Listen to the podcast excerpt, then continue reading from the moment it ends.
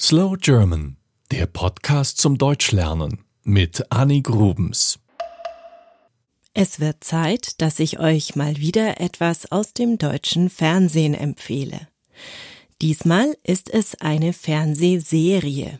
Sie heißt Der Tatortreiniger. Darin geht es um einen Mann, der Schotti heißt. Also eigentlich heißt er Heiko Schotte, aber alle nennen ihn nur Schotti. Schotti wird immer dann gerufen, wenn ein Verbrechen passiert ist und die Polizei ihre Arbeit bereits erledigt hat. Am Tatort ist dann zum Beispiel Blut auf dem Teppich und Schotti muss alles wieder sauber machen. Dabei trifft er oft Angehörige der Toten und redet mit diesen. Es geht also nicht so sehr um das Putzen selbst, sondern um die Gespräche, die Schotti mit den Angehörigen oder Bekannten der Toten führt. Das ist dann wie ein Theaterstück mit wunderbaren Dialogen und oft sehr schrulligen Charakteren.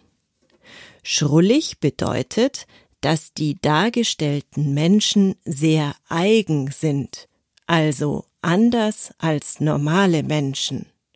Sie sind exzentrisch oder haben besondere Angewohnheiten, die nicht sehr häufig sind.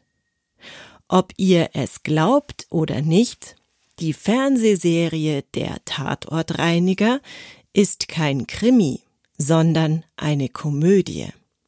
Sie ist sehr skurril. Ende 2011 lief die erste Folge der Serie im NDR Fernsehen. Das ist ein öffentlich-rechtlicher Sender im Norden Deutschlands. Mittlerweile gibt es 27 Episoden und ich hoffe sehr, dass es noch mehr werden. Gespielt wird Schotti von dem deutschen Schauspieler Bjane Mädel. Er trägt in der Serie einen Schnauzbart und einen Pferdeschwanz. Am Tatort zieht er einen weißen Schutzanzug an und oft auch eine Atemmaske. Meistens kommen pro Folge nur zwei Schauspieler vor. Oft spielen hier sehr bekannte deutsche Schauspieler mit. Geschrieben werden alle Folgen von Mitzi Meyer. Das ist das Pseudonym einer Frau, die eigentlich Ingrid Lausund heißt. Es gibt übrigens einen kleinen Gag in der Serie. Der Klingelton von Schotti ist die Titelmelodie des Tatort. Das ist eine deutsche Krimiserie, über die ich euch schon etwas erzählt habe. Das war Slow German, der Podcast zum Deutschlernen mit Annie Grubens. Mehr gibt es auf www.slowgerman.com.